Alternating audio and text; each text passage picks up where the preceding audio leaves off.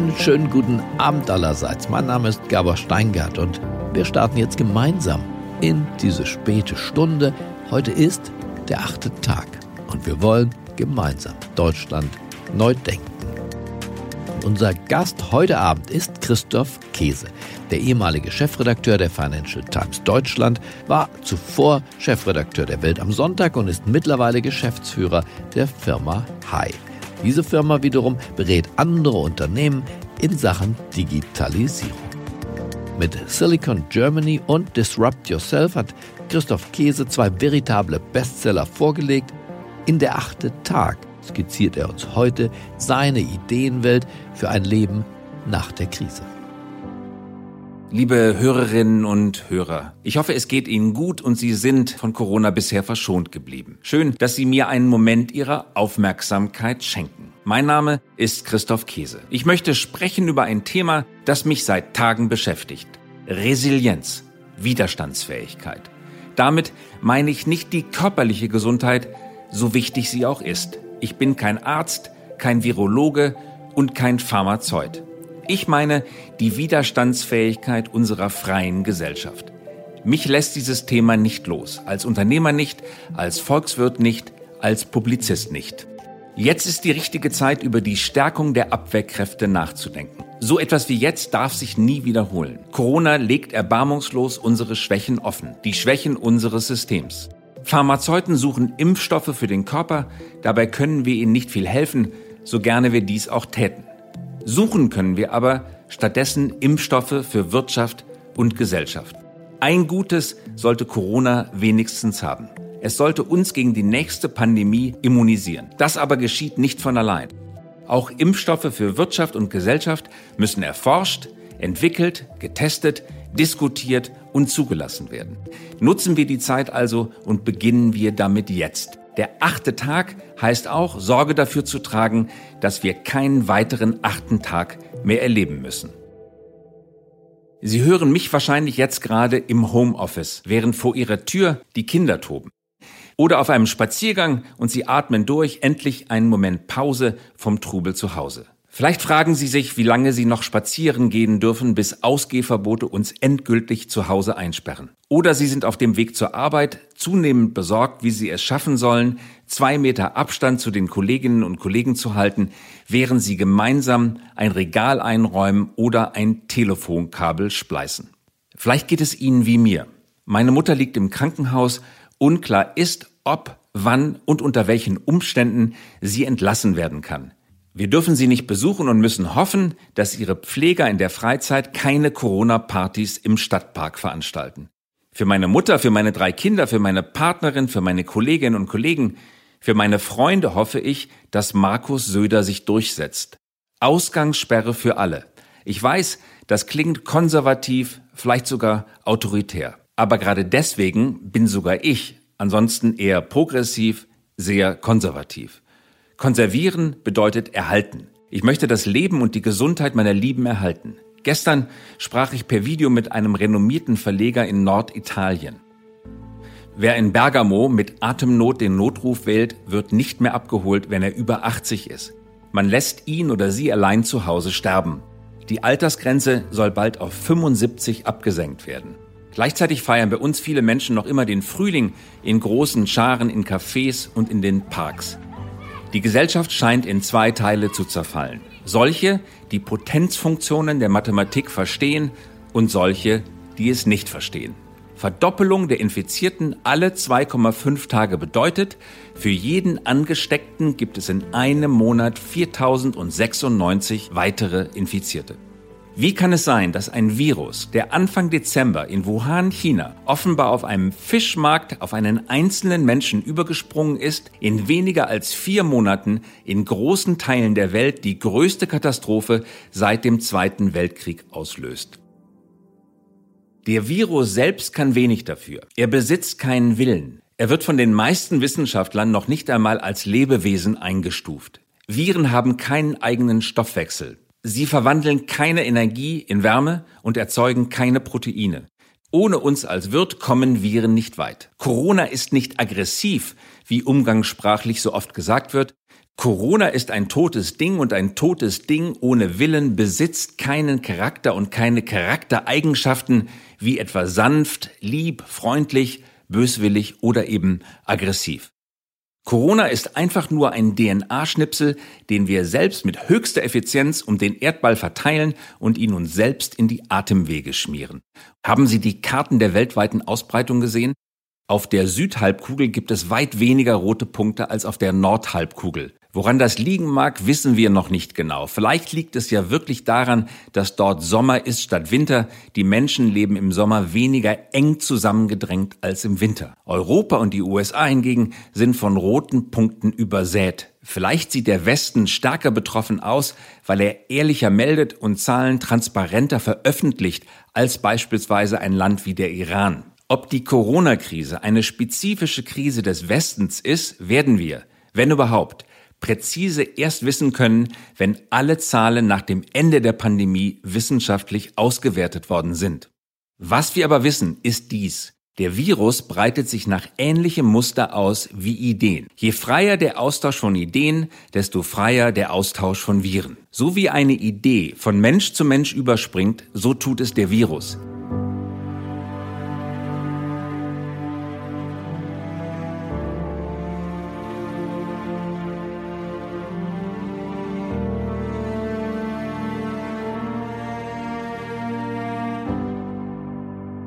Nichts befeuert den Austausch von Ideen so sehr wie das persönliche Gespräch, von Angesicht zu Angesicht auf engstem Raum. Kein Brief, kein Telefonat, keine Videokonferenz kann das ersetzen.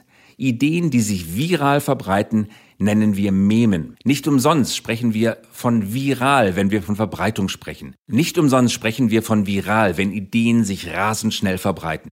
Viral besagt nichts anderes als exponentiell. Je freier eine Gesellschaft ist, desto anfälliger wird sie für die exponentielle Ausbreitung neuer Ideen und von Viren.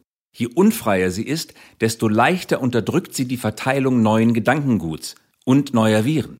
Auf dem Höhepunkt der Krise verfolgte die chinesische Polizei ungehorsame Bürger auf der Straße mit Drohnen und befahl ihnen aus der Luft zurück ins Haus zu gehen. Das ist Oppression, also Unterdrückung. Bei uns bitten uniformierte Streifen der Polizei Menschengruppen im Stadtpark höflich, die Corona-Party endlich abzubrechen und die Leute sagen Nein und stehen beim Nein sagen auch noch nicht einmal aus Höflichkeit auf. Das ist Demokratie, Freiheit. Leider aber hat Demokratie einen Preis. Freiheit kippt in ihr Gegenteil um, wenn sie nicht mit Verantwortung gepaart wird. Absolute Freiheit gibt es nicht, denn absolute Freiheit bahnt der Unfreiheit den Weg. In Berlin gibt es einen coolen Musikclub, der Anfang März noch eine Poolparty veranstaltet hat. Die Freiheit der Leute dort, gemeinsam im Wasser zu planschen und sich trotz aller Warnungen mutig zu fühlen, hat über 40 neue Infektionen ausgelöst, die exponentiell multipliziert massiv mit dazu beigetragen haben, dass meine Familie ihr Haus nicht mehr verlassen kann und meine Mutter im Krankenhaus gefangen ist. Resilienz, Widerstandsfähigkeit, wie erreichen wir dies nach der Krise? Durch strenge Regeln und starke Institutionen. Freiheit ohne Delegieren von Macht gibt es nicht. Eine Straßenkreuzung funktioniert nur mit Ampeln. Fallen sie aus, steigt die Freiheit des Einzelnen aufs Maximum an. Jeder kann jederzeit losfahren, aber die Situation schlägt schnell ins Chaos um. Ohne Ampel kommt niemand mehr schnell und sicher über die Kreuzung. So ist es auch bei Pandemien. Die Maximierung der Freiheit des Einzelnen löst höhere Unfreiheit für die anderen aus. Was also sollten wir tun? Große Krisen haben wir immer mit der Gründung neuer Institutionen beantwortet und oft haben diese neuen Institutionen funktioniert. Wir können es heute kaum noch glauben, doch es gab einmal eine Zeit ohne Zentralbanken. Unsere Urgroßeltern oder Großeltern haben das noch erlebt. Krisen wie die große Depression haben uns gelehrt, ein Run auf Geschäftsbanken stürzt Millionen Menschen in Elend, Hunger und Tod.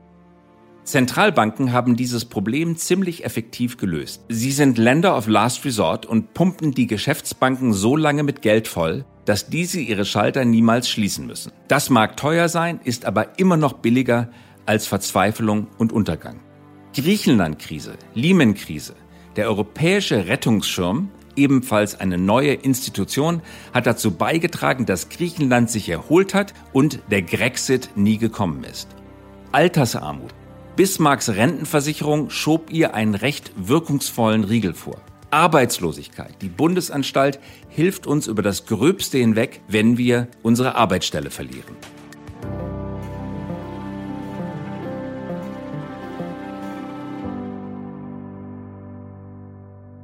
Leiden Sie unter Flugangst? Vielleicht geht es Ihnen wie mir.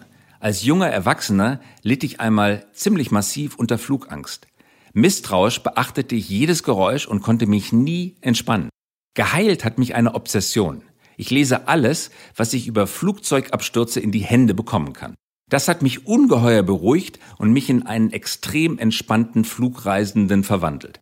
In der Geschichte der modernen Luftfahrt ist kaum eine Absturzursache zweimal vorgekommen. Boeings MAX 8 ist eine krasse Ausnahme. Warum? Weil jeder Absturz weltweit präzise und transparent untersucht wird. Alle Schlussfolgerungen führen über ein komplexes System von Institutionen zur Rückkopplung in ein vielschichtiges Geflecht milliardenschwerer Industrien.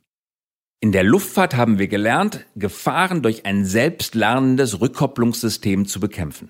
Wir verbessern systematisch den Luftverkehr und retten durch Prophylaxe viele Leben. Gemessen an diesen Standards sind wir in Sachen Pandemie blutige Laien. Wir sperren Straßen und Parks nicht wirksam ab. Wer sich auf Corona testen lassen möchte, hängt tagelang in Warteschleifen überlastete Hotlines. Am Ende bekommt er doch keinen Test. Ich erlebe das gerade am Beispiel einiger Freunde und Kollegen hautnah mit. Massenhafte Screenings gibt es nicht. Die Dunkelziffer ist riesig. Wir kennen noch nicht einmal ihre Dimension. Desinfektionsmittel sind ausverkauft. Vor einigen Tagen habe ich mir in den Finger geschnitten, die Wunde verbunden und mich bei dem Gedanken ertappt, dass ich dachte, die Wunde darf sich nicht entzünden, weil wenn ich jetzt in ein Krankenhaus gehe, kann es sein, dass man keine Zeit für mich und meine Schnittwunde habe. Medikamente werden knapp, Hamsterkäufe bleiben legal, Nudeln und Toilettenpapier gibt es nicht. Auch wenn die tapferen Supermarktmitarbeiter die Regale fieberhaft nachfüllen. Wir alle machen uns darüber lustig, Nudeln und Toilettenpapier. Wir machen uns so lange lustig, bis Nudeln und Toilettenpapier zu Hause aufgebraucht sind. Dann werden wir anders darüber denken. Atemschutzmasken sind selbst für Ärzte und Pflegepersonal Mangelware. Und in einigen Krankenhäusern wurden sie in den vergangenen Tagen gleich lastwagenweise geklaut. Regierungsmitglieder fallen infiziert aus. Zum Glück noch nicht in Deutschland, aber es steht zu befürchten, dass das, was in anderen Ländern passiert, auch unsere Regierungen erreicht. Digitale Schule, seit vielen Jahren ergebnislos diskutiert, wird jetzt innerhalb weniger Tage chaotisch vom Zaun gebrochen. Vielleicht geht auch Ihnen es so wie mir, zu Hause drei Kinder, drei unterschiedliche Schulen, drei unterschiedliche Plattformen, auf denen sie angemeldet werden müssen, drei unterschiedliche Arten und Weisen, wie der Unterricht elektronisch abgehalten wird, wenig Koordinierung, keine gemeinsamen Systeme, viele Passwörter, viele Anmeldedaten. Die Erwachsenen, die eigentlich arbeiten sollen, sind während des halben Tages gut damit ausgelastet, Systemadministratoren für ihre Kinder zu spielen und ihnen digitale Schule beizubringen, weil dies nie geübt worden war. Die Europäische Zentralbank kauft Anleihen für 750 Milliarden Euro auf, doch niemand weiß genau, wie die Hilfe bei Firmen ankommen soll, die keine Anleihen begeben können, weil sie zu klein sind. Kleine und mittlere Firmen stehen bei den Förderbanken um Kredite an, können aber pleite gehen, während sie noch Formulare ausfüllen. Arbeitsplätze sollen angeblich sicher sein, doch kaum eine Firma denkt jetzt nicht insgeheim auch über Entlassungen nach. Kurzarbeit rettet vielleicht Restaurants, die wissen, wie man einen Antrag auf Kurzarbeit ausfüllt, andere Gastwirte aber, die weniger von Bürokratie, dafür aber mehr vom Kochen verstehen, stehen hinten an.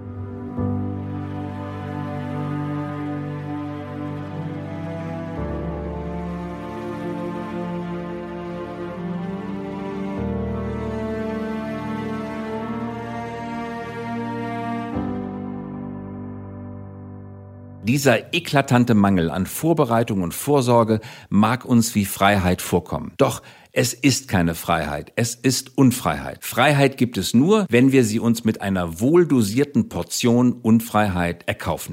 Vergleichen wir unseren Umgang mit der Pandemie mit anderen Themen des öffentlichen Lebens. Besteht in unserem extrem freien Land die Freiheit, eine eigene Währung zu gründen und als Zahlungsmittel in den Umlauf zu bringen? Nein, diese Freiheit besteht nicht.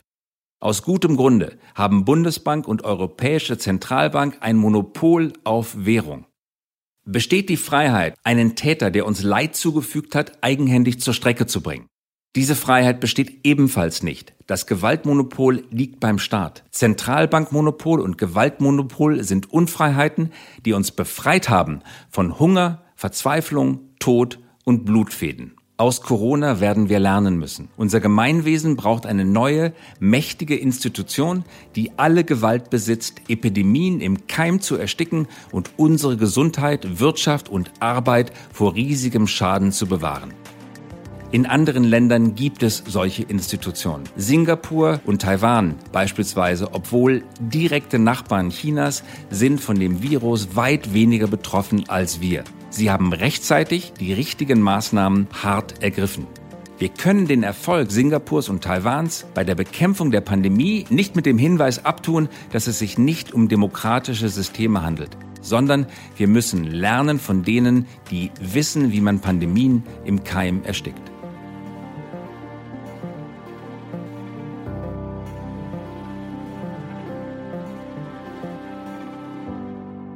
Lieber erfinden wir diese Institution bald nach dem Ende der aktuellen Krise, diskutieren sie ausführlich, setzen ihr demokratische Regeln und legen fest, was sie darf und was sie nicht darf. Das ist allemal besser, als Ärzte mit der Entscheidung allein zu lassen, wer leben und wer sterben darf und kranke Menschen zu Hause ersticken zu sehen, nur weil sie älter als 75 sind. Ich deprimiere Sie mit diesen Worten nicht allzu sehr. Eigentlich möchte ich Sie damit aufrichten und motivieren. Wir haben es in der Hand, die Pandemien der Zukunft zu verhindern. Eine global vernetzte, freie Welt kann es nur geben, wenn wir es schaffen, gefährliche DNA-Schnipsel nicht rund um den Globus zu verteilen und uns damit selbst zu schaden. Demokratie heißt, Systeme zu errichten, die Sicherheit gewährleisten und Freiheit ermöglichen. Diktatur ist das Gegenteil davon. Diktatur heißt Personenkult.